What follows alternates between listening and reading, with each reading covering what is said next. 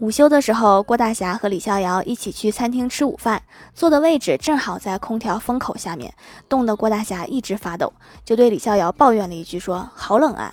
结果李逍遥呆呆地看着郭大侠，说：「那那怎么办？